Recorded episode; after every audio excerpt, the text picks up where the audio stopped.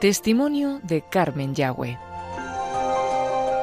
Lo impartió a modo de entrevista en el programa Hay mucha gente buena que dirige en Radio María Almudena Delgado.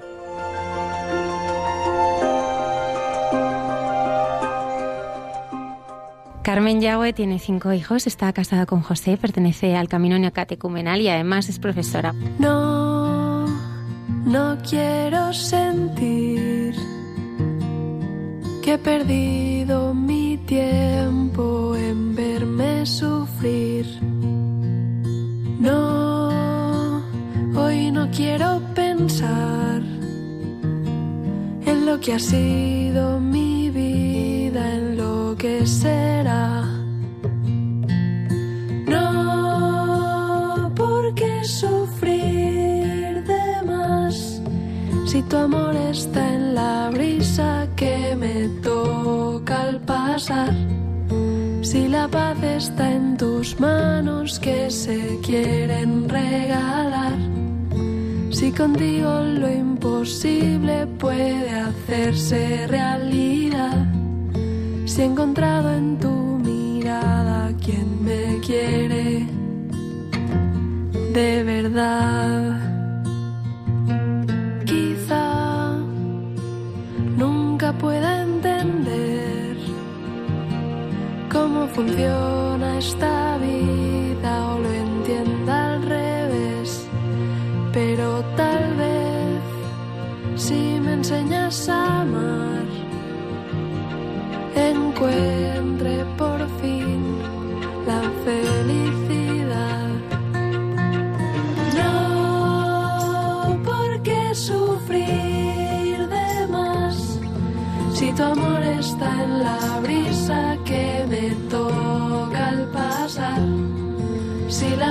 está en tus manos que se quieren regalar. Si contigo lo imposible puede hacerse realidad. Si he encontrado en tu mirada quien me quiere de verdad. Carmen, ¿a ti quién te quiere de verdad? Oye, empiezo fuerte, ¿eh? A mí Jesucristo. ¿Ah, sí? Sí, yo creo que sí. ¿Le conoces desde siempre? Le conozco, lo tenía dentro desde siempre, pero yo no le conocía desde siempre. Así de tú a tú, no. Pensaba que le conocía, pero que va. ¿Cómo eras de pequeña? De pequeña, eh, pues eh, mm, tenía una infancia feliz dentro de mi casa.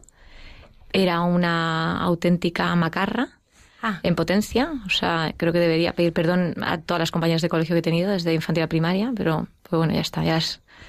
¿no? O sea, siempre haciendo trastadas y, y cosas, ¿no? Muy movida, porque teníamos, éramos muchos hermanos en casa y un poco asalvajados, siempre para el campo, los árboles para arriba, para abajo.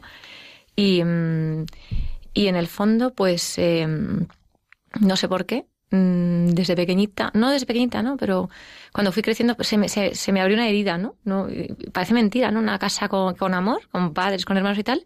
Pero el demonio siempre, bueno, no sé, se encargó de abrir a mí esa herida de sentir que, pues eso, pues que mis padres a lo mejor querían más a mis hermanos, a mí menos, mis hermanos eran más listos que yo, y yo menos, mm, ingenieros, no sé qué, no sé cuántos, ¿no? Entonces yo tenía una necesidad grande de, de llamar la atención, pues de, de otra manera, ¿no? Entonces, es curioso, ¿no? Que no hace falta tener una infancia rota para, para todos tener nuestros, nuestros lastres de infancia, ¿no? No sé, nuestros complejos, nuestras inseguridades. ¿Tus padres? Mis padres, mm, unos padres muy presentes. Mi madre dejó de trabajar en cuanto empezó a tener muchos niños y estaba siempre en casa. Y, mm, y bueno, un matrimonio muy, muy, muy unido, o sea, con muchísima comunión los dos, muy diferentes, mm, pero vamos, o sea, siempre ha habido mucha comunión en mi casa y, y siempre con padres muy comunicativos, e intentando hablar las cosas. eh, o sea, la primera, los primeros representantes de Dios en la tierra es lo que yo he sentido, pero a la, a la vez he sentido que eran falibles, o sea, que no, que no, no. mm, mm, Eso lo he descubierto luego con el tiempo, ¿no? Pero que en el fondo, pues, mm, mm, te quieren, pero con condiciones. A pesar de que parezca que es incondicional, siempre, mm, siempre esperan algo, aunque nunca es de sentido, ¿no? Que, que ellos tuviesen expectativas en mí, más que las que, las que Dios un poco les había, les había encomendado a ellos, ¿no? Que era mi custodia, mi guarda, mi, la transmisión de la fe. Pero, pero en el fondo yo sí que sentía eso, pues, eh, eh, pues que mi madre debió hacer cosas que no hizo, no sé, por ejemplo, eh, no sé, mi madre me da muy, muy pocos besos. Y sin embargo es, una madre que llega a casa y tienes la nevera llena porque te ha hecho toda la compra, te deja un sobre con dinero, su manera de querer, ¿no? Pero yo a lo mejor pensaba, el demonio me decía, ya, pero tu madre no te ha dado besos, ¿no? O sea, cosas así, ¿no? Entonces, bueno. O sea, que yo iba, mm, que no me casé eh, de cero. Tenía ya mi, no era una tabula rasa, digamos, sin escribir. Ya tenía cosas escritas, buenas, pero otras heridas, ¿no? En momentos de dificultad que habéis vivido en casa, tu padre siempre ha vivido todo con mucha confianza, ¿no? Sí, sí, sí, sí, con mucha fe. La verdad que yo he visto que había fe en mi casa en momentos de dificultad. Mm, y cuando tuve una hermana que tuvo un accidente de tráfico, le atropelló un coche y mi madre entró en pánico, ¿no?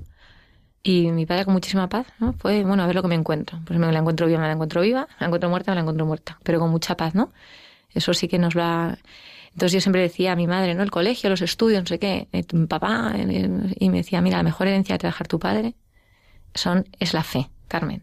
Bueno, papá, y cuando te mueras, ¿qué nos va a tocar? Que somos muchos. La mejor herencia que a dejar tu padre es la fe, ¿no? Entonces yo siempre he oído eso, ¿no? Lo que pasa que mm, sí que sentí un momento, bueno, igual que a lo mejor me estoy adelantando. No, sí que sentí que, bueno, pues que hubo un momento en el que, mm, que la fe que te transmiten tus padres la tienes ahí, pero necesitas también eh, emancipar, o sea, tener tu propia, o sea, tu propia experiencia de fe, ¿no? O sea, la transmisión de la fe a los hijos estaba ahí, la habían, esa semilla mis padres ya la habían sembrado, pero yo necesitaba también eh, madurar en la fe yo sola, como adulta, ¿no? Tener mis propias experiencias de alegría y sufrimiento y poner a prueba si esa fe que me habían transmitido yo em, era pura teoría o la sabía llevar a la práctica, que eso, es lo que me, aconteció cuando me casé. Toda esa teoría ya la llevaba, mi mochila de la fe la llevaba, pero tocaba tirar de ella. ¿Cómo fue, Carmen, tu adolescencia? Mi adolescencia, mm, un poco, pues eso, eh, eh, mm, fue una adolescente, una adolescencia un poco virulenta, muy guerrera, pero muy breve también, ¿eh? A lo que yo veo hoy día como son los adolescentes, la verdad que no quiero decir que firmaría alguien como yo, no. Pero bueno, nada, pues de los 15 a los 17 años muy, muy, muy cañera en casa, eh, mi madre, mm, pues por cita, lo pasó fatal. Eh, yo salía, no, daba explicaciones. Eh, donde iba, lo que pasa que, mm, la verdad que por encima de mi madre pasé, pero por encima de mi padre nunca pasé, ¿no? Porque sabía que ir. No sé si era porque había miedo físico, pero desde luego no. Entonces, bueno, a los 17 años parece que la, la adolescencia ya se relajó. Saqué, o sea, no, nunca hubo mm, saqué el bachillerato y demás, entonces entré como en un momento como muy plácido en mi casa. De hecho, pedí perdón a mi madre le pedí perdón por todo lo que le había hecho sufrir en la adolescencia, eh, le había robado dinero, le había. Bueno, o sea, como el primer sueldo le compré a mi madre una chaqueta que no podía comprarse porque digo, bueno, si es, que la pobre la tenía que comprar 10 chaquetas con todo lo que le he sisado para tabaco, para alcohol, para todo. Y entonces entré como en una época de muchísimo, de estar muy a gusto en mi casa, con mis padres, de hablar, de. Pues sí, después de la adolescencia y guerrera, pues muy a gusto, ¿no? Entonces yo creo que también me casé en esa situación, me casé justo en el, momento más dulce de estar en mi casa, ¿no? Como que me casé y eh, no sé, ¿sabes? Que no es hay gente que se casa porque es que quiero salir de mi casa ya, porque no aguanto la situación o no estoy bien con mis padres y estaba en, un momento estupendo. Estaba trabajando con mi casa, hacía planes con ellos, estaba a gusto, entonces así un poco. ¿Cómo conociste a José?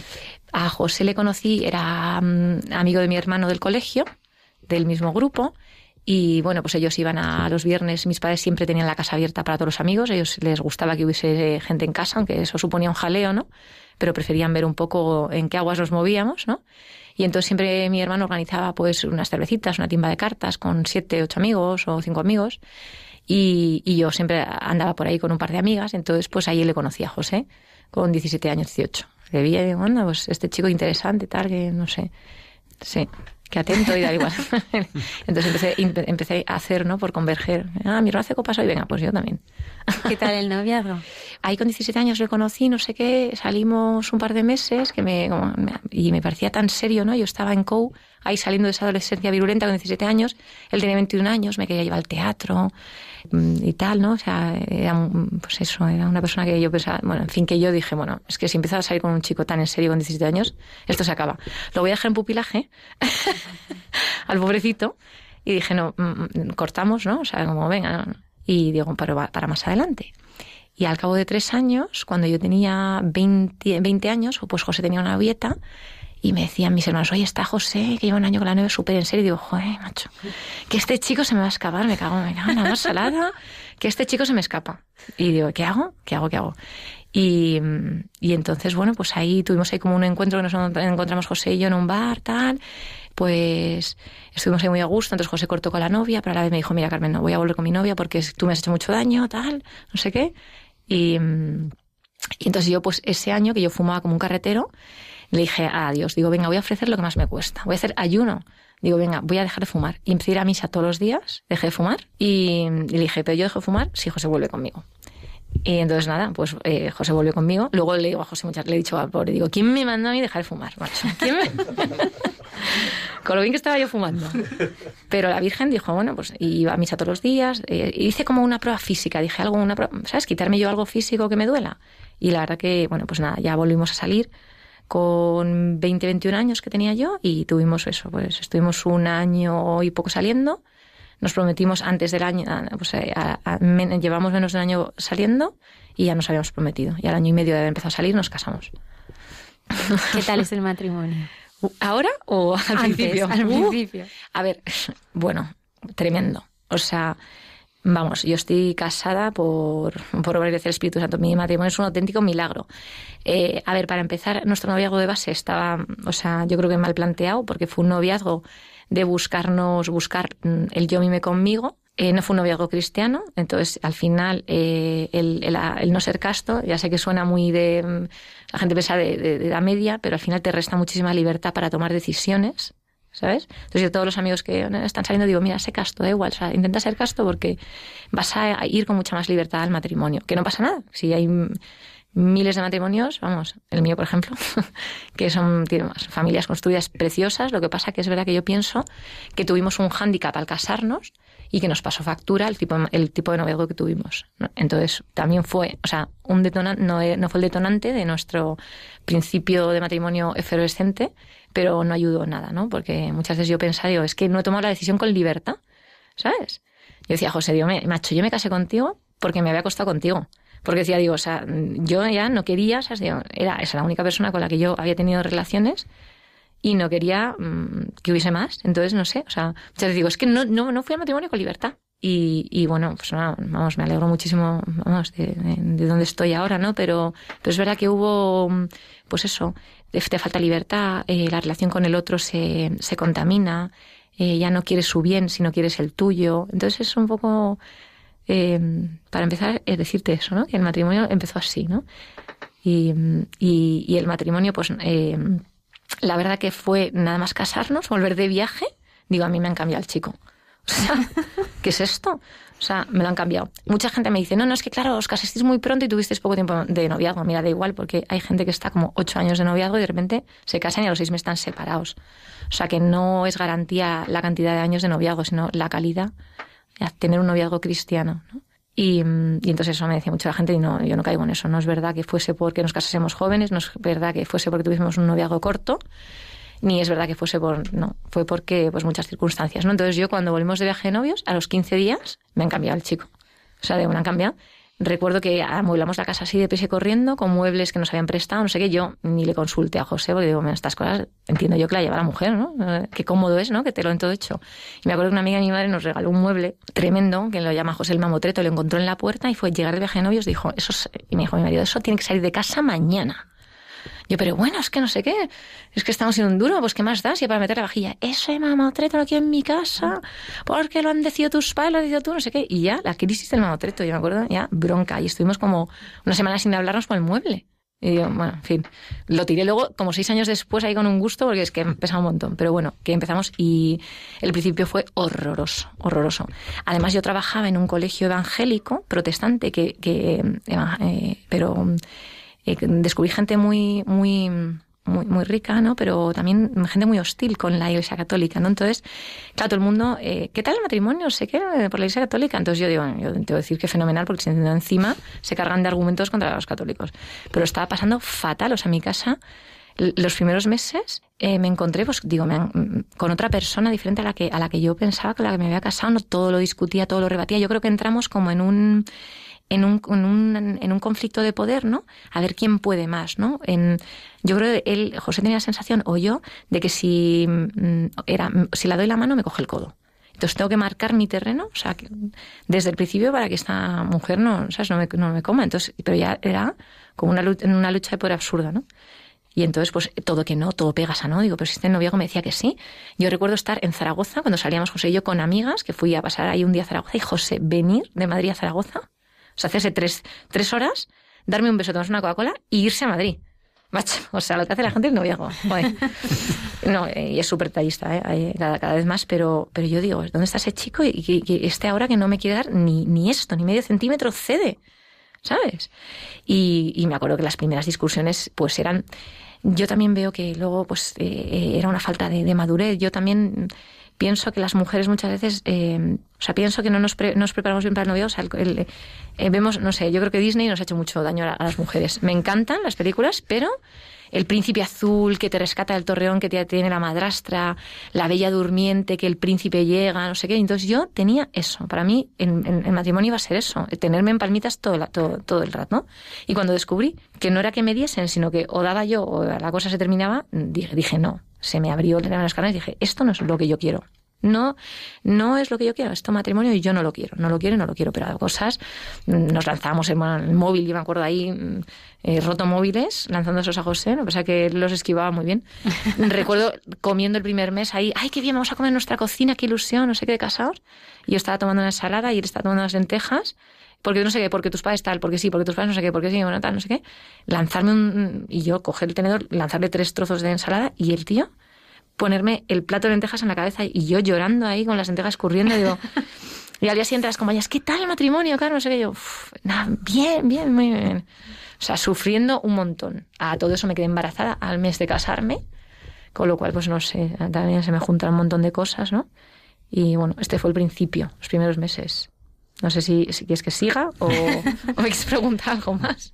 Pero sí. Eh, eh, tú te atreves a contar algo que es una, una situación más común de lo que parece. ¿no? Los principios del matrimonio a veces son muy complicados. ¿no? De hecho, conozco quien dice el primer año el peor. Sí. también conozco quien dice el primer año el mejor. mejor ¿eh? sí, sí, o sea, que, en eso cada uno tiene su historia. Sí, sí, sí. Eh, ¿Tú crees que una de las cosas que estaba en la raíz es que esperabais que el otro se hiciese feliz? Absolutamente. Totalmente. Vamos. O sea, eh, eso lo tengo claro. He hablado del principio, de cómo fue el aterrizaje, pero yo es lo que esperaba, que mi marido a mí me diese la vida. Y, es, y, he sufrido muchísimos años. Yo creo que hasta el quinto o sexto año de matrimonio no comprendí que no iba de eso. O sea, que yo quería que él me diese la vida, que me diese la vida, que me diese la vida, que me diese la vida. Y él a mí no me la podía dar porque él era limitado, igual que yo no se la podía dar a él porque yo era limitada y, hemos, y sufrimos un montón y además pues vino un hijo, luego vino otro eh, recuerdo pues que con, el primer hijo prácticamente es que ni nos dedicábamos tiempo, los viernes ya, o sea, el espíritu de novios mm, pasó a mejor vida, ¿no? Yo con 24 años, él con 27, ¿sabes? Que éramos unos niños, ¿no? Y, y, yo creo que estábamos tan, tan enrocados, él y yo, en esa en esa historia que, que, no salíamos. Y ya te digo que pasaron muchos años. ¿Cómo sobrevivimos esos años? Pues mira, un milagro. Yo no paraba de llorar, yo lloraba, lloraba, lloraba, lloraba. A mis amigas no les decía nada porque mis amigas recuerdo que pues cuando yo estaba mm, mm, dando de mamar a mi primer hijo, ellas estaban en Ibiza de viaje de fin de carrera. Entonces tampoco ellas me iban a comprender y yo no, o sea, digo, no quería que se las cayese el mito del matrimonio. ¿Qué tal todo el menchu? Tal, que liada, liada con el bebé. Sí, sí, muy liada, muy liada, ¿no? Y, y, yo no, pues no, no, eso no paraba de llorar.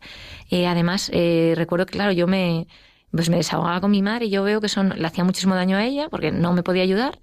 Y encima mm, la generaba además, pues eso, eh, una, una imagen de mi marido. O sea, veo que eso, pues, fue un error, cosa que ya hace muchísimos años que ya mis historias de matrimonio, o sea, mis padres, ¿qué tal? Todo fenomenal, fenomenal. Incluso pueden ellos ver que a lo mejor hemos tenido bronca, pero ya ni, ¿sabes? Ya nos ven la cara y dicen, bueno, oye, estos están con el pie izquierdo, pues ya está, no pregunto. Pero veo que pues no tenía yo con quién, ¿sabes? Y, y yo de verdad pensaba, padre, digo, o sea, yo me cojo el coche, me pongo 200 y me estampo. O sea, porque es que esto es un infierno. O sea, no lo soporto. Bueno, de ir en la castellana, me acuerdo en coche, el primer año de casados o el segundo, estaba yo embrazada el segundo, y boom, boom, boom, bronca, porque tú, porque no sé qué, eran como irracionales. Mm, y ya insultos verbales, ¿eh? Porque tú eres, o sea, mm, insultos verbales fuertes de los dos, del uno al otro, ¿no? O sea, faltas de respeto fuertes. Porque tú eres esto, porque tú nosotros. Y recuerdo perfectamente en castellana ir con esa bronca, el coche en plena efervescencia, y en plena castellana yo abrir la puerta del coche y un coche, boom, va a arrancarla. ¿Sabes? O sea, recuerdo perfectamente esa bronca que tuvimos ahí, que nada, nos arrancó la puerta un coche que la dejó como un acordeón porque yo la abrí, en pues no sé qué, pues me bajo, me bajo, ahí en plenos los ministerios y claro, un coche que pasaba a la derecha la arrancó. Y recuerdo el pobre hombre que nos vio, vio el percal, dijo, los seguros están para esto, no os preocupéis. Hasta luego. Este es mi número, adiós. Porque dijo, estos están de broncón, de estos, y se fue, ¿no?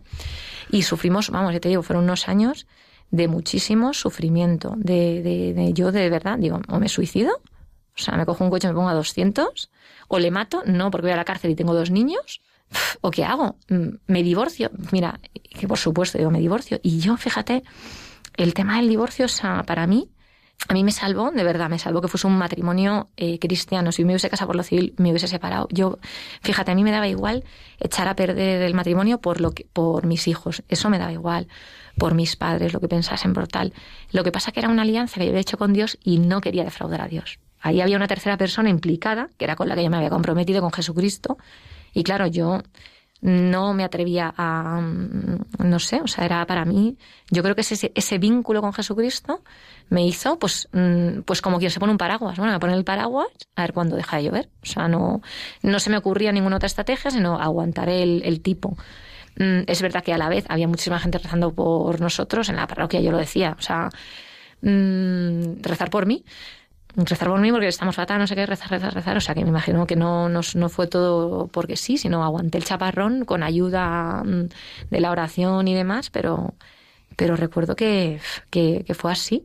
Sí, sí, que, fue así, no sé, me, recuerdo un, sacerdote que, José Pedro Manglano, que habla del matrimonio, qué diferencia entre el matrimonio civil y el matrimonio eh, mm, cristiano, o sea, católico, ¿no? Que yo respeto, vamos, mi mejor amiga, no, está ni siquiera casada por lo civil y yo le insisto, venga Lu, cásate, cásate, ¿no? Soy la, soy la madrina de su hijo, o sea que fíjate, yo no pienso que nada sea, una cosa no sea mejor que otra.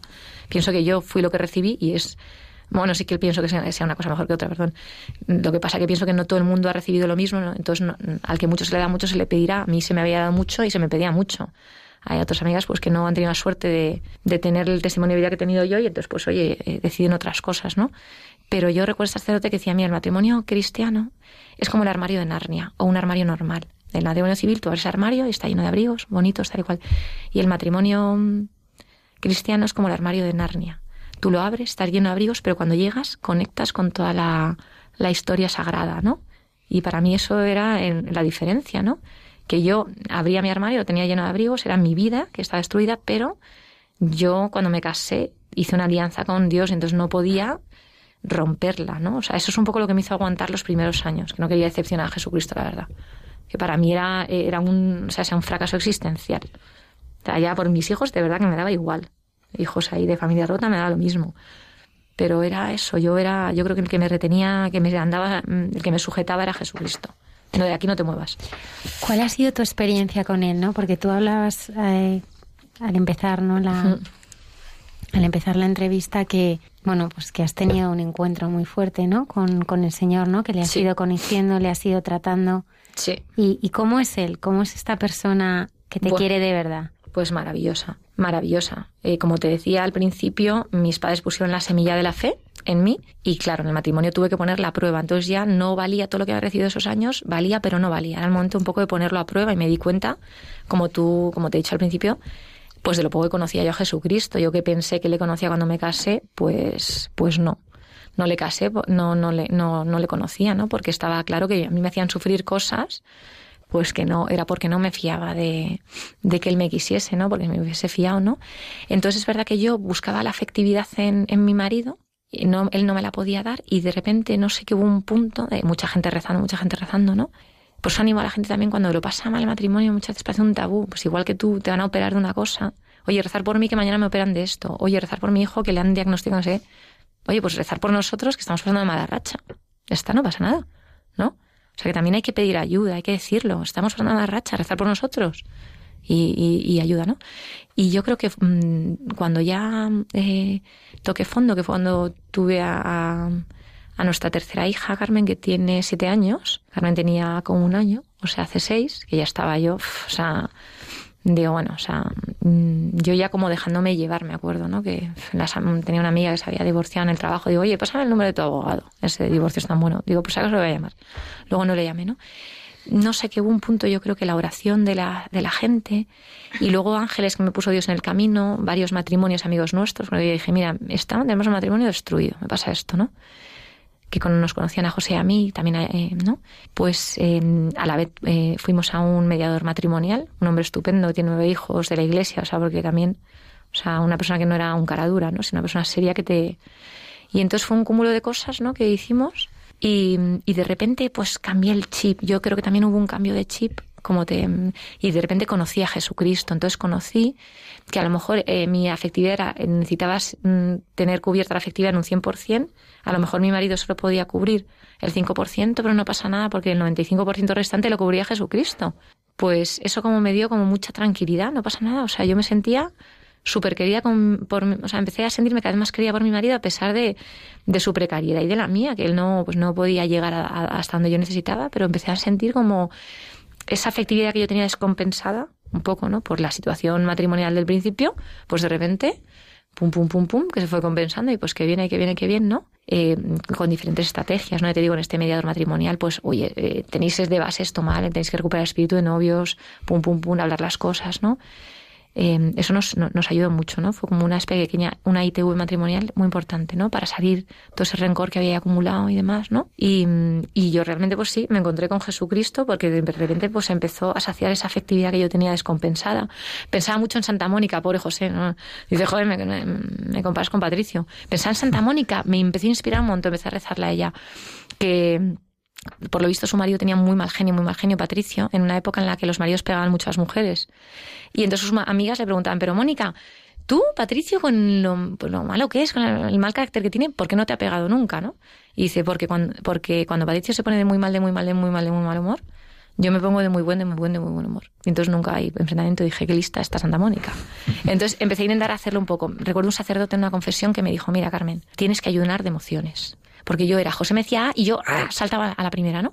Y entonces empecé a dejar de saltar tan pronto. Y entonces, con lo cual él tampoco saltaba. Entonces todo empezó, esa barrera de porquería que se había puesto entre los dos, esa muralla de pum, pum, pum, reproches de tantos insultos, de no sé qué, tal, tal, tal, tal, de repente empezó como a bajar, a disminuir, nos veíamos ya la cara el uno al otro, luego ya nos veíamos el cuerpo y hasta nos podíamos ver enteros, ¿no? Y ese, me acuerdo, ese sacerdote me ayudó un montón, porque es verdad que el 90% de las cosas que nos hacen sufrir no han pasado ni van a pasar. Y yo ahí me retroalimentaba, me acuerdo, me acostaba en la cama llorando por mi matrimonio, por mi matrimonio, porque es, porque José es. Y lloraba y sufría por cosas que ni siquiera habían pasado, ¿no? Y este sacerdote a mí me ayudó un montón. Ayunar de emociones, qué listo, qué listo porque las emociones te, dejas llevar y, piensas mal. Entonces ayunaba de emociones. Que de repente el típico día José me da una mala contestación porque estaba cansado, como eso lo podrá él. Que me dejes en paz pues yo en, una, en otra circunstancia hubiese dicho que te deja en paz, pero tú de qué vas, tú quieres ir y me te deja en paz. Pues yo dije, vale, cariño, esta, vale, esta mañana. Pum, pum, pum, contestar y me acordé de Santa Mónica. Al día siguiente, José por la mañana, oye, perdona la contestación que te di ayer. Pero le daba margen a él también para pensar que esa contestación no había estado bien, o él margen a mí, ¿no? Entonces, pues ahí tuve un encuentro muy fuerte con Jesucristo. Ya te digo, fue un cúmulo de muchas cosas. Oración de mucha gente, la ayuda de este eh, mediador matrimonial cristiano que nos ayudó un montón a los dos y luego también tuve un punto de inflexión, no sé cuándo fue, que dije, mira, tengo dos opciones, o ser una víctima de la vida o ser una heroína. Y ser una víctima es un rollo, porque, todo, ¿sabes? O sea, sí, o sea, sufro un montón, no sé qué, por el mismo precio, o sea, luego dije, joder, por el mismo precio puedo tener un matrimonio feliz y una familia feliz en la que los hijos crezcan felices o tener un matrimonio destruido si es que me va a costar el mismo esfuerzo, no sé, o sea, ese, ese racionamiento no llega Mm, como la nada de repente, o sea, es el fruto como de, pues eso, de la oración, de la conversión, del encuentro, ya te digo, eh, tuvimos un encuentro con dos matrimonios estupendos, eh, también pues que habían pasado muchas dificultades matrimoniales y ahí estaban, siguen tirando, mira, nosotros hemos pasado esto, esto, esto, esto, y aquí seguimos, es que es normal, es que... Y, y eso pues también me ayudó a encontrar con Jesucristo. Así fue. ¿Por qué no buscasteis antes ayuda? Ah, pues, pues Pues porque yo creo que teníamos ahí un cierto bloqueo, la buscamos cuando ya estamos, pero vamos, al, ras de, separarnos, ¿no? Y, y, porque, no lo sé, fíjate, yo creo que el que no, no pues no, nos, no pensábamos que necesitábamos ayuda, eh, bueno, no, sí, claro que lo pensábamos, pero no sabíamos cómo empezar. Eh, también reconocer que tienes ayuda parece que es un fracaso. Este Ignacio, el mediador que nos, nos llevó, nos decía que el que había vivido en Estados Unidos mucho tiempo, los americanos enseguida, en el momento que tienen un bajón, pues entre los amigos, pues mira, está yendo al psiquiatra porque pasa una mala racha, está yendo no sé qué. Y si en España yo me di cuenta de que era un tabú absoluto, ¿no? Parece que hay un tabú en torno al matrimonio que yo creo que hay una diferencia grande entre recrearse, entre, los, entre lo malo que, mm, ¿sabes? Es una cosa que aprendí por el principio del matrimonio, farfullaba a mi marido porque no sé qué, porque José tal. Y he aprendido que hablar mal de José es hablar mal de mí, que es que, que, soy tonta, porque yo lo he elegido, ¿eh? Estoy hablando mal de mí. Y, entonces creo que hay una diferencia entre pedir ayuda, decir, mira, estamos pasando una marracha, y recrearte en lo mal que te va, que son cosas diferentes, ¿no? el hablar mal de tu matrimonio creo que no aporta nada recrearte en lo malo, hablar de tal, no sé qué, no. Pero creo que pedir ayuda, creo que es muy inteligente. Incluso a matrimonios. vamos a cenar, vamos a cenar esta noche los cuatro, que necesito terapia de amigos porque es que estoy, que no aguanto. Te he hecho esto, anda, a mí también, anda, anda, ajá, ¿ves? Entonces es también muy terapéutico quedar con amigos, con matrimonios, y ves que es que tienen lo mismo que tú y no pasa nada. Y hasta te puedes reír, ¿no? Entonces, eh, yo creo que no pedimos ayuda porque creo que hoy día es que no, no, yo, nadie pide ayuda en el matrimonio. O sea, todo el mundo da por hecho que la única ayuda es sepárate. ¿Te va mal? Sepárate. O sea, hay, hay muy poca gente que diga, ah, pues te va mal, pues hazte una ITV que te va a venir fenomenal y ponéis esto un poco en, eh, a punto. O sea, yo lo he aprendido, tuve la suerte de una amiga mía que está en la iglesia y me dijo, mira Carmen, te pasa esto, tienes las afectividades compensadas, nada, nada, deja de recrearte, porque yo me acuerdo cuando me mm, desahogaba de mi madre, mi madre lloraba, y entonces claro, ella no era objetiva y entonces me victimizaba a mí, entonces no me ayudaba, mi madre no me ayudaba porque me ayudaba, lo que hacía es que yo creciese como víctima, entonces ya entonces, cuando te pones en manos de alguien objetivo, me acuerdo que usted también decía, nada, nada, nada, tú no sabes cómo está el mundo, no sabes cómo son los maridos. Tu marido es bueno, es generoso, es familiar. Nada, nada, déjate. Tenéis que ir a un mediador matrimonial para que os ponga a punto, una ITV y tal. Y gracias a ella, eh, buscamos esta ayuda, si no, no se nos hubiese ocurrido, ¿eh? fue por, eh, por la, la, lucidez de, esta amiga, ¿no? Eh, si no, no nos hemos puesto, ¿no? Y ahora que lo pienso, digo, joder, ¿no? Ahora que, pues que soy maestra, ¿no? Y, y, recibo muchísimos padres, muchísimas tutorías de padres, veo el sufrimiento tan grande que tiene la gente, ¿no?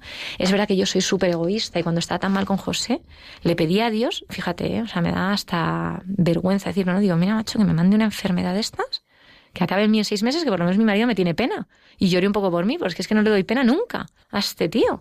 Fíjate qué egoísta, ¿no? Y es verdad que a mí el Señor no me había mandado una enfermedad física ni nada de salud, que pues claro, lo ves y la verdad qué bendición, qué suerte tenemos, ¿no? Pero en ese momento no lo ves. Pero me había mandado una enfermedad del alma, la enfermedad que tiene esta sociedad, ¿no? Enfermedad de la soberbia, enfermedad del relativismo, enfermedad del egoísmo, enfermedades y esas enfermedades es que está, está atacando de lleno al matrimonio hoy día. Yo veo de verdad que la gran lacra de la sociedad es el divorcio. O sea, lo veo por mi entorno porque recibo familias todas las semanas de niños y les veo sufrir gente buena, ¿eh? Buena o el marido, bueno la mujer, gente buenísima, pero que se están haciendo sufrir muchísimo el uno al otro y, y, destruyendo a la familia, destruyendo a los niños. ellos no saben hacerlo mejor, quieren, pero no, no saben hacerlo mejor porque nadie les ofrece la ayuda ni nadie les dice, ah, sí, sí, no. No, no, si te, puedes, puedes faltar respeto a tu marido un día y, el matrimonio se puede reconstruir. ¿no? Porque digo, es que esto es intolerable, por esto ya no puedo pasar. Sí, sí, se puede pasar y no pasa nada, ¿no? Entonces, eh, veo realmente ahora, ¿no? Con un poco de perspectiva, la suerte que yo he tenido y lo importante que es decirle a la gente que no pasa nada, ¿no? Que todo se puede reconstruir a mejor a mejor, o sea, es eh, cosas, Dios hace las cosas nuevas. Yo veo que mi matrimonio, bueno, y estamos todavía en la lucha, cuando me llamó Almudena en septiembre, ay, vente al programa de María. O sea, yo llevaba cuatro días sin hablar con José, porque había aterrizado en septiembre con la vuelta al cole, no sé qué, este tío, los, me toca a mí los libros, me toca forrar, me toca las tutorías y este nada, con el trabajo. Y me llama esta buena, no, que me ha gustado mucho tu testimonio. Y digo, bueno, madre mía. Y digo yo, si, ni siquiera yo me lo creo. Entonces, bueno, que, decir, eh, el, cristiano y el matrimonio es vivir en, en, lucha, ¿no? En tensión, pero de la buena, ¿no? Para, para no relajarte nunca. O sea, yo no pongo la mano al fuego por mí a día de hoy, de porque hay que luchar para que, pues eso, para no volver a caer en los mismos errores, no sé qué tal. pero veo que, pues que mi matrimonio puedo decir que ha, que he sido nuevo y ha sido sanado gracias a Dios. Y bueno, perdona que me has preguntado por qué no habíamos pedido ayuda antes, pero porque no, no se destila pedir ayuda para, para esas cosas. Carmen, yo cuando pienso en, tu historia, a mí lo que me da muchísimas ganas de seguir adelante es, es pensar en Jesucristo, ¿no? En cómo Él ama, ¿no? ¿Cómo es el amor de Jesucristo? Porque el amor de Jesucristo es un amor que, que quiere en cruz. Es un amor que se niega, es un amor que entrega. Sí. Es un amor que, que lo da todo, ¿no? Sí. ¿Él es tu modelo en, tu matrimonio de amar? Pues es mi modelo, pero ojalá, ojalá pudiese eh, imitarle más veces de las que lo imito, ¿no? Porque, porque también soy muy farisea ¿eh? y digo una cosa muchas veces y, y, no me lo creo. Muchas veces me confieso con el sacerdote y digo, mire, es que lo hago por fuerza de voluntad. Padre, es que lo estoy haciendo por fuerza de voluntad porque en el fondo estoy pensando, ¡ay, morcillas este tío, qué pesado, qué pesado, qué pesado! Pero hago por fuerza de voluntad y el, el, el sacerdote me dice, mira, no te preocupes corrige la intención y ya está.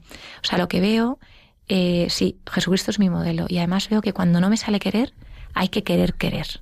Veo que el, el, matrimonio, uno de los errores que tenía al principio era que yo quería que todo fluyese, porque la pasión, porque qué bonito, que es que me tiene que salir, le tiene que salir.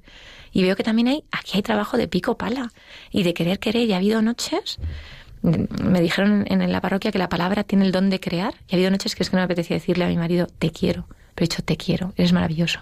Y de repente él, ay, ¿cómo opinas eso de mí? No sé qué, tú eres aún mucho mejor. Y entonces de repente digo, ay, qué mono, era lo que yo necesitaba oír.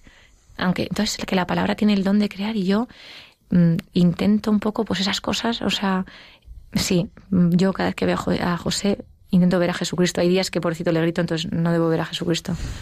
Pero, pero sí, y además cada vez estoy más contenta, cada vez le, quiero más y veo lo que tú decías de la cruz, perdona, es que se me había ido la, mente, que Jesucristo que a veces quiere una, con un amor de cruz, antes no entendía, todo está bien hecho. Yo hace 12 años no lo entendía, ya te digo, cuando me quería poner a 200 y suicidarme, no lo entendía. Y ahora entiendo por qué ha hecho eso, porque si yo no hubiese tenido este matrimonio, hubiese sido una soberbia, porque mm, mm, aunque soy una persona muy insegura y muy frágil, por otro lado tengo como un aire de suficiencia, de querer dar la talla a todos los sitios a los que voy, ¿no? De querer demostrar pues que todo es perfecto. Entonces, si mm, Jesucristo no me hubiese regalado un matrimonio así, yo hubiese ido dando lecciones por la vida a todo el mundo, porque yo estoy casada, porque tengo cinco hijos o no sé qué, y me hubiese destruido por dentro, ¿eh? porque en el fondo soy una persona muy insegura y, y, tal. Entonces veo que Jesucristo me ha hecho quererme tal y como soy. Ya está, pues una miserable, sin él, pero, pero estupenda también, porque ya está, pones el cuenta kilómetros a cero y Jesucristo te quiere hasta como, como eres. Y eso me, José dice que me amparo mucho en eso, porque yo suelo, suelo ser muy de saltarme las normas de eh, en la piscina de la urbanización no se puede bañar a partir de las 10. Nada, da igual, yo salto, me baño a las 11 porque hace mucho calor y punto. A mí los de la organización que me digan pito. José, hay que seguir las normas, hay que seguir las normas, no sé qué. Y digo, bueno, no pasa nada. Entonces yo digo, mira, no pasa nada, porque Jesucristo me lo perdona todo. Y entonces Jesús me dice, José me dice, es que te amparas en que, en que Dios te lo perdona todo para saltarte las normas a la torera. Pero bueno, pues es así me siento yo, me siento una miserable, muchas veces me siento muy poca cosa, siempre he sido muy hipersensible. Veía a unas personas que se reían y decía, ay, se están riendo de mí, o me miraban, y veo que Jesucristo, eso que me pasaba muy en la adolescencia, incluso al principio de casarme, me lo ha sanado me lo has sanado, ah, se están riendo, ah, pues que seguro lo están, pues es que se lo, están, han pasado fenomenal este fin de semana. O esta compañía de trabajo me ha contestado borde, pues hace 10 años me hubiese comido la moral porque le caigo mal, por no sé qué. Y digo, ay, pobrecita, pues seguro que ha pasado un mal día en su casa, ha tenido mala noche con sus hijos, o su marido lo ha contestado mal y por eso me ha contestado borde, no tiene nada que ver conmigo. Entonces me ayuda un poco a sanar esa inseguridad que yo tenía y a través de la cruz me ha ayudado a, sacar lo mejor de mí. Seguramente si yo no hubiese tenido este matrimonio, no hubiese luchado con tanta autenticidad, ¿no? Por, por ciertas cosas, ¿no? Porque me hubiese conformado, bueno, pues mira, soy que catoliquilla, voy a misa algún domingo, alguno no, porque yo antes de casarme, la verdad que sí me encajaba bien, iba a misa el domingo, pero si tenía otro plan y no iba, pues, pues no iba y no pasaba nada, ¿no?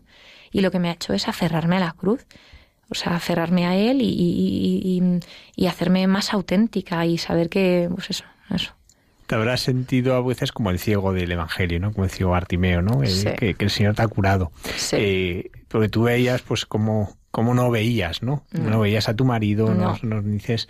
Eh, nos has contado muchas cosas que no veías, ¿no? Pero cuéntanos, eh, en, esta, en este Jesucristo que te ha abierto los ojos, ¿qué has descubierto en tu marido y qué has descubierto en tus hijos? ¿Y qué has descubierto que es el matrimonio?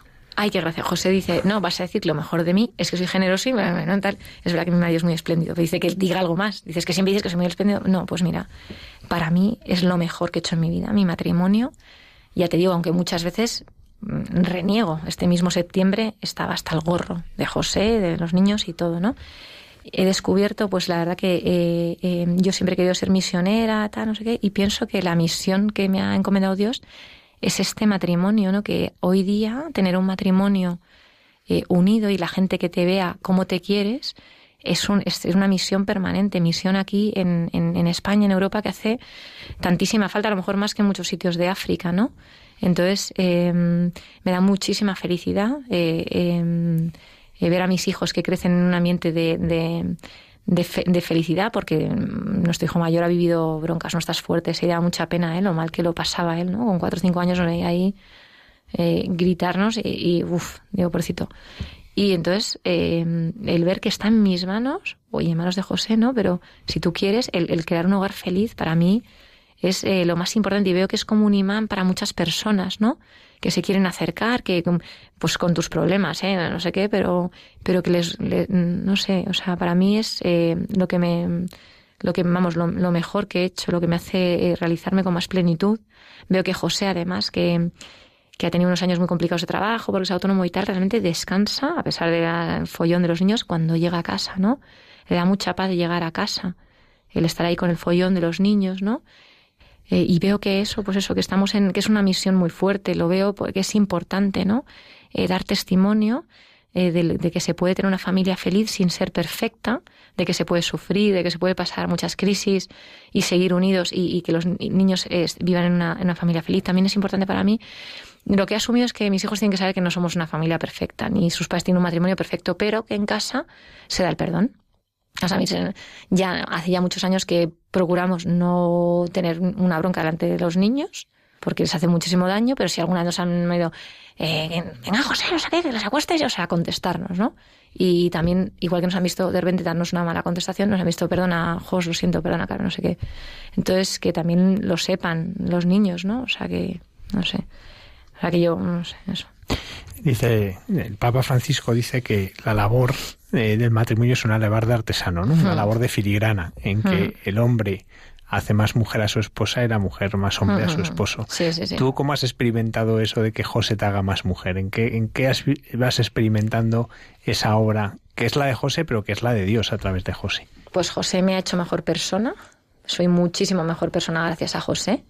Me ha hecho más sensible eh, a mis hijos es verdad que cuando estábamos así como en crisis no veía, pero José es una persona que, mm, vamos, no sé, pongo la mano a fuego, pero es como una persona fiel, ¿sabes? Que es su único afán siempre es llegar a casa para estar conmigo y con sus hijos. O sea, nunca ha tenido caprichos ni de coches, ni de dinero, ni de mujeres, o sea, que, nada, o sea, mm, siempre me, ha gustado lo, lo, fiel que era, en sentido, o sea, que ya, podíamos estar ahí en un bar, no sé qué, y, pasar ahí días ideales, que es que nunca se daba la vuelta. Es más, a veces si, vas a una chica guapa, se momento porque baja la cabeza así y dice, es que no levanta la vista ni en broma, porque es mi mujer, mi mujer y solo mi mujer, ¿no? O sea, me gusta, porque me gusta que es muy, un hombre que sea hombre para, hasta para eso, ¿no? Para, para, para quererte a ti, pues siempre, ¿no? Siempre me ha encontrado guapa, hasta cuando estaba embarazada, cuando estaba gorda, hasta cuando voy poco arreglada y qué guapa estás. Entonces, eh, eran cosas que a lo mejor no podía ver, pero ahora veo que es una suerte. Cuánta suerte tengo con José, cuántos hombres hay que son los caprichosos de los coches, son los caprichosos del dinero, son los caprichosos de las mujeres. La primera que pasa a mona del bar se les va a los ojos y yo qué suerte tengo que tengo un marido tan, tan bueno y tan fiel. Y entonces por eso me siento muy segura cuando estoy con él. Nunca me he sentido insegura. Me siento segura cuando estoy con él y me siento querida cuando estoy con él. Vosotros camináis en el camino nacatecumenal. ¿Qué, ¿Qué os ha aportado esta experiencia de, vivir la fe en comunidad? Bueno, en el camino camino yo, José no camina. Con lo cual eh, es estupendo porque hay algún paso que me salto, no, hay que hacer esto y lo otro. Ah, no, no, no, no. Yo como mi marido no camina, no, no, no, lo hago en casa y ya está. O sea que me viene fenomenal. Eh, pero él, bueno, le parece fenomenal que yo vaya, él me acompaña eh, siempre que puede, anima a los niños a ir. Y para mí, pues es el estar en el camino para mí pues ha sido una suerte, porque yo creo que si no estuviese en el camino pues pues seguramente pues me habría, o sea, ya te digo, esta curación que he tenido de la afectividad no se, habría, se ha dado gracias al camino, que yo he podido hablar, he podido contar mi testimonio. Esta curación de mi matrimonio se ha dado gracias a estar ahí. Em, yo no digo que sea mejor o peor, ¿no? Eh, mi madre ha sido una persona de ir siempre a misa todos los, o sea, todos los días, no está en ninguna realidad. Lo que veo es que ahora es muy importante, como dijo Benedicto XVI, en la JMJ hay que insertarse en los movimientos, ¿no? Es verdad que hace 50 años, 60, se, se, quizás se podía vivir la fe em, de manera, bueno, pues tranquilamente, pero hoy día es fundamental estar insertado en algún movimiento eh, porque la sociedad tira muchísimo, tira muchísimo, es muy hostil. Entonces, o estás ahí metido en algo o la sociedad te come. Entonces, a mí el camino me ha ayudado a tener los pies en la tierra, a no dejarme llevar por mis amigas del trabajo, que lo que me pasaban eran teléfonos para que me divorciase, eh, y a vivir, a vivir la fe eh, con muchísima alegría, conociendo a las personas con las que comulgas, con las que estás. Pero siempre, bueno, pues yo invito a todo el mundo a que esté, pues eso, que se, se inserte en la iglesia, en algo, ¿no? Ya te digo, mis, sé, mis hijas van a, un club del Opus, mi hijo a otro club de Opus, yo doy campamentos de Schoenstatt, están los jesuitas. Creo que la iglesia tiene una riqueza increíble y cada uno tiene que ver dónde encaja mejor. Yo estoy en el camino y es donde yo me encuentro con Jesucristo, pero cada uno donde se encuentre con Jesucristo es donde tiene que estar. Pero es fundamental estar, estar en algo, porque te ayuda muchísimo a, a agarrarte bien ahí a la roca y no dejarte llevar pues por pues por la sociedad yo veo que Dios ahí me ha cuidado un montón, incluso siendo maestra, ¿no? Porque estaba, incluso cuando hemos pasado crisis fuertes, no me he podido distraer con nada, porque todas mis compañeras son mujeres. Entonces creo que también Dios me ha cuidado muchísimo con eso, ¿no? No me ha dejado ahí ninguna vía escape, ninguna tentación rara de, ay, un compañero de trabajo ¿no? que me hace caso, qué tal, qué cual, y lo estoy pasando fatal el matrimonio, ¿no? Hasta con mi profesión me ha cuidado un montón. Y veo que el estar en una en una, en una realidad de la iglesia, pues te ayuda a tener los pies en la tierra porque no podemos decir nada de nadie, no sabemos. Yo la mayoría de las amigas que tengo que se están divorciando, que están abandonando los maridos por compañeros de trabajo, están en la iglesia. Son católicas, van a misa los domingos. Lo que pasa que es que mm, les ha podido, les ha podido la, esta enfermedad de la que hablaba yo que tenía antes, ¿no? Les ha podido el relativismo, el egoísmo, la soberbia, el yo necesito, yo merezco. Y entonces, pues es muy importante, pues yo el estar en el camino me hace, pues eso. La semana pasada estuve haciendo ejercicios espirituales y el sacerdote nos decía que estuvo una peregrinación enorme con muchísima gente, él estaba muy ocupado también. Hizo que, que, que, bueno, pues lo que más le llamó la atención de la peregrinación y de lo que no pudo apartar su mirada durante toda la peregrinación fue de un matrimonio anciano que iban siempre cogidos de la mano, ¿no? Sí, sí. Y no pudo apartar los ojos pues de esas manos, ¿no? Que se entrelazaban. Hablabas también de, bueno, pues del engaño que estamos viviendo en la sociedad, ¿no? De esas relaciones de Walt Disney, ¿no? Que no, que no existen, ¿no? Y a mí me gustaría esta noche a través tuyo, pues desenmascarar, ¿no? Estas mentiras, estas relaciones de uso, este no puedo, que a veces pues rompen muchísimos matrimonios, esto no me gustas, te quiero pero no me gustas, eh, nos enamoramos, pero ahora ya no siento lo que sentía. ¿Cuáles son los peligros y las amenazas que ves que están amenazando al matrimonio de hoy? Ah, seguro que muchos de nosotros todos conocemos pues a matrimonios que, que están rotos, ¿no? Porque se han dejado engañar. Sí, sí, sí. Pues sí, como decías justo ahora cuando estabas, mientras estabas terminando ahora, ¿no? De decirlo de que conocemos muchos matrimonios, estaba pensando que realmente la mayoría de los matrimonios que conozco rotos, si no todos, realmente están rotos por, por cosas que no son, quiero decir, importantes, no es por a lo mejor, mm, pues a lo mejor una infidelidad o una enfermedad fuerte que no han podido superar o tal, sino simplemente eh, temas de, de pues de, de, convivencia que no han sido capaces de, ¿no? No han sido capaces de, de la donación esta, eh, o sea, de donarse mutuamente el uno al otro, ¿no? Veo que nuestro gran enemigo es el, egoísmo este que estamos viviendo, vive para ti, para ti, para ti, para ti. El otro día, no sé, decían, leí hace poco que en, Inglaterra van a abrir un ministerio de la soledad o algo así, ¿no? Porque la gente lo que tendemos es solo, solo, solo, solo vive solo, vive solo, vive solo, ¿no? Y mm, mejor solo que mal acompañado, ¿no? Entonces veo que, mm, que, que el matrimonio, pues esto le está haciendo muchísimo daño. Cásate y si no te satisface, eh, nada, sepárate, porque estás muchísimo mejor solo. No, no estás muchísimo mejor solo, porque vas a estar contigo mismo y es, es muchísimo peor, ¿no? ¿qué, les diría? ¿Cómo lo desenmascararía? Eh, pues estaba yo pensando, Almudena, que mm, cuando te contaba antes de eh, que hay que querer querer, que hay que, no lo sé, yo creo que eh, no nos ha ayudado la sociedad, nos hemos somos personalidades débiles, estamos yo, yo me considero, ¿no? Dentro de esas personalidades débiles, en que es una generación que he tenido de todo, nada, me ha costado nada, ¿no? O sea, como los estudios que son gratis en España, no sé qué, y de repente, pues, eh, mm, no me he encontrado con capacidad de sacrificio, ¿no? Que es un poco eh, el éxito del matrimonio, ¿no?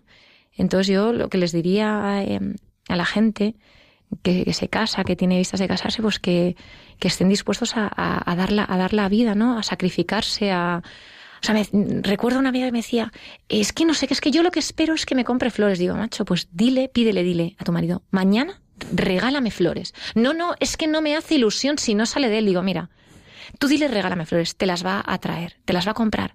Te hará el, 90, el 99% de la ilusión, ya te lo ha hecho. El 1% te hubiese hecho, no te lo ha hecho porque te lo hubiese hecho si hubiese salido de él. Pero ¿qué más da? Yo creo que hay que hablar también, hay que decir las cosas, porque siempre estamos esperando, espero que me digas, espero que me digas, pues di las cosas. Eh, mm, falta muchísima también comunicación. No sé, me, me explico fatal, la verdad. ¿Qué va? Pero yo he aprendido eso yo a mi marido. Cada vez que quiero algo ya no lo espero. Le digo, José, me haría ilusión de hacer esto mañana. Vamos a hacerlo. Me encantaría que saliese de él. Oye, Carmen, sé que te apetece un montón ir a comer mañana con tus padres. Vamos. Pues a lo mejor no se le ocurre, no sale. Y le digo yo, oye, Jos, hoy comen todos mis padres, con mis hermanos, con mis padres. Me haría ilusión ir. ¿Podemos ir? Vale, fenomenal, Carmen pues hija, la ilusión es que me hace igual. Y, como espere a, que salga de él, pues a lo mejor no sale. Y, yo también intento adelantarme a cosas que sé que a él le apetece, ¿no? Oye, José, sé que hace mucho que no quedas con este amigo, ¿por qué no vas a comer con él? Anda, pues sí, gracias. Un poco, es que no, no, sabría, no, no, no me atrevo a, ser yo quien diga cómo desenmascarar todo esto, ¿no? Lo que veo es que, que ah, mira, sí, una cosa. Eh, este, esto, hay unos, como unos falsos mitos de la pareja, ¿no? Yo tengo ahora una relación muchísimo más plena con José Mm, cuantos más hijos hemos tenido, más contentos estamos, más tiempo nos dedicamos a nosotros mismos porque lo vemos crucial. Con un niño te puedes permitir el lujo de no hablar, no sé qué, pero ahora es como cinco niños, llega el viernes, tenemos cobertura, vámonos fuera, aunque sea tomar algo. O sea, nos, nos, buscamos muchísimo más. Luego hay un mito que es, es que la rutina mata a la pareja. ¡Qué bendita rutina! Dios mío, no hay nada mejor que la rutina porque es que es imposible un matrimonio que haya un día igual que otro. Cuando de repente tienes rutina, ¡qué maravilla! No hay ninguna novedad, no ha habido follo en el trabajo, no ha habido tal, ¿no? Es maravilloso. Eh, la pasión es el doble de buena. Cuando tú hablas de estos ancianos eh, que se dan la mano, es súper bonito. Yo me siento muchísimo más atraída ahora por mi marido que cuando tenía 23 años, que supone que ahí hay la pasión, que más físicamente como que estás más lozano, eres más guapo, eh, no sé qué, ¿no? Y qué va, o sea, me, encuentro muchísimo mejor ahora con José en el tema físico, queriéndonos muchísimo más, tocándonos muchísimo más, dándonos la mano muchísimo más, acariciándonos muchísimo más, eh, con las relaciones conyugales muchísimo más plenas, eh, como estás más contento, mm, mm, que sé, más regulares, no sé, o sea, como mucho más pleno. O sea, no me puedo creer que tenga más plenitud una pareja de 20 años, que son de estos de usar y tirar, ¿no? De, mm, ¿sabes? O sea, y además yo creo que la, todas las relaciones de mm, somos cuerpo y somos alma. Entonces, cuando tú te entregas, te entregas en plenitud, no entregas solo tu físico y eso te pasa factura. Dice Meg que es una pediatra que leemos mucho José y yo, que tiene muchos libros, dice que mm, las depresiones en las adolescentes es una enfermedad de transmisión sexual, porque está muy ligada la depresión en las jóvenes a las relaciones sexuales tempranas porque es que es eh, imposible que una mujer eh, o un hombre también se abstraiga, o sea, que no dejen ahí solo su cuerpo, ¿no? Cuando tú pones tu cuerpo en, en, una cama también pones tu alma y eso te deja, te deja huella, ¿no? Y, como, bueno, pues hay muchísimas consecuencias, depresiones y todo demás, viene de las, de las, de las relaciones sexuales. Estoy totalmente convencida, ¿no? O sea, que el sexo bien utilizado es maravilloso, el matrimonio es, bueno, fantástico y todo eso.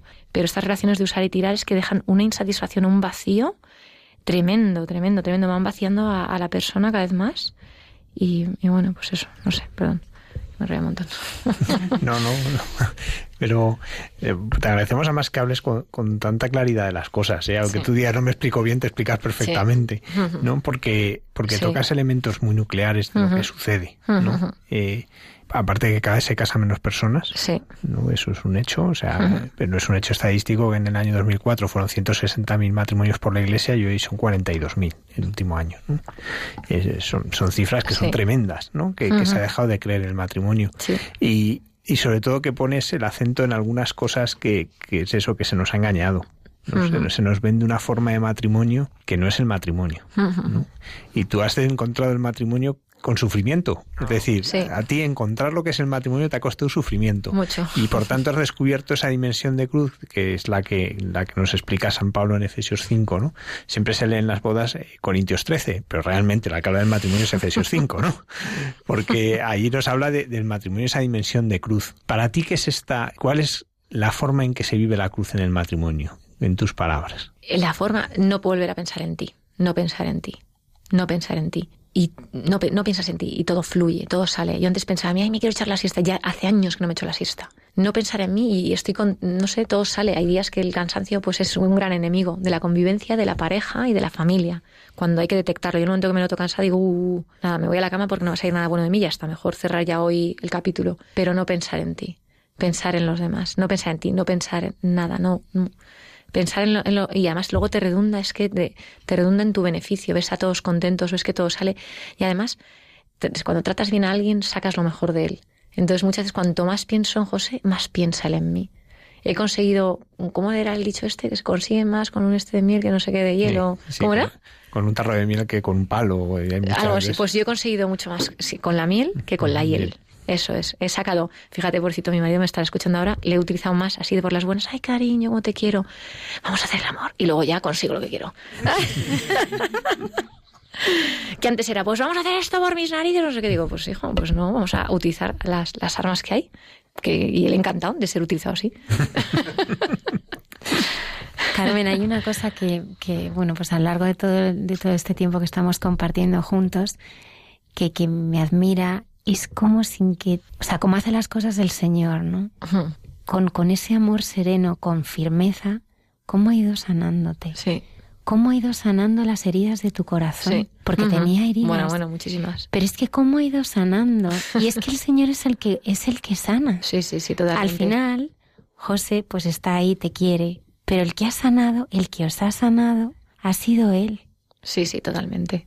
Totalmente. Vamos, yo no tengo más que palabras de, agradecimiento a, la Iglesia, a los matrimonios que me he encontrado, eh, a Jesucristo, que ahora lo veo con perspectiva, que, que, mm, cómo se nos olvidan los favores de Dios tantas veces. Te has hecho tantos favores y se te olvidan. Qué suerte, ¿no? Cuéntame algunos que te ha hecho Él. Uh. muchísimos favores, uno detrás de otro. Sí. Materiales, espirituales, bueno, o sea, materiales uno detrás de otro. Muchos regalos. Muchísimos regalos, muchísimos regalos, vamos, o sea, un trabajo mejor y cerca de casa cuando tuve los niños para que no me quejas, ¿sabes? Enfrente, trabajo enfrente, tengo el trabajo enfrente, lo veo desde la ventana prácticamente. Un regalo detrás de otro. Hijos que yo les veo que pues, van creciendo en, la fe, muchos regalos, todo, todo ha sido regalos. O sea, yo a mí me, que me, me, da muchísima pena el sufrimiento de los inocentes, siempre me interpela un montón, sufro un montón cuando veo niños enfermos, lo paso fatal. Y entonces me doy cuenta realmente ahí de, de, de, de, cómo me quiere Dios, ¿no? De que algo, algo tengo que devolverle yo de todo lo que me ha dado, ¿no? A Jesucristo, ¿no? Cuando veo eh, la suerte que he tenido, que vivimos en el mejor de los mundos, eh, por decirlo de algún modo y tal y el sufrimiento de los inocentes o los niños enfermos o todos estos niños de familias rotas que también son familias pues eso enfermas. Y, y le agradezco o sea el otro día me encontré una madre que se me echó a llorar en el hall son un matrimonio excepcional, pero que no han podido, no han tenido las herramientas y se me volvió a echar a llorar de que, bueno, pues que otra vez están, vuelven a vivir separados y tal. Y yo en ese momento pues la abrazaba, llámame, lo que quieras, tal. Yo qué suerte tengo, o sea, gracias Dios, ¿no? Por, pues por, por lo que, todos los favores que me has, que me has dado, ¿no? El por, el por, por, por no haber permitido que mi matrimonio se destruyese, ¿no? Carmen, muchísimas gracias. A vosotros, muchas gracias por haberme invitado. Quiero dar las gracias al, doctor Carlos Vega, que ha sido el, el, ángel de la guarda, y a su mujer Nieves de esta entrevista. Muchas gracias, Carlos. Sí, sí, sí. ¿Cómo estás? Eh, bueno, pues eh, todavía eh, paralizado ¿no? por todo lo que está contando Carmen. ¿no? Una persona que tienes tan cercana y oír las cosas que ella cuenta, ¿no? El verte reflejado en esas, esas cosas que ella cuenta. Y bueno, pues eh, eh, dar las gracias a Carmen, eh, dar gracias a Carmen porque, porque haya querido hablar, ¿no? Y nada, y otros pobres instrumentos, ¿eh? Eh, instrumentos del Señor, nada más. ¿eh? Gracias, Modena, por invitarnos. Sí, es una gozada estar aquí y escuchar los testimonios de Carmen, que yo ya la conozco desde hace mucho tiempo, pero la es que siempre me impresiona lo directa que es, lo clara, ¿no? Y las, las cosas que nos cuenta. Muchas gracias, Carmen. A ti, Almudena, por haberme insistido, ¿eh? Muchísimas gracias. Te un montón. Me alegro un montón de haber venido. Gracias. Finaliza en Radio María el testimonio de Carmen Yagüe, un testimonio que fue impartido en el programa Hay mucha gente buena que dirige Almudena Delgado.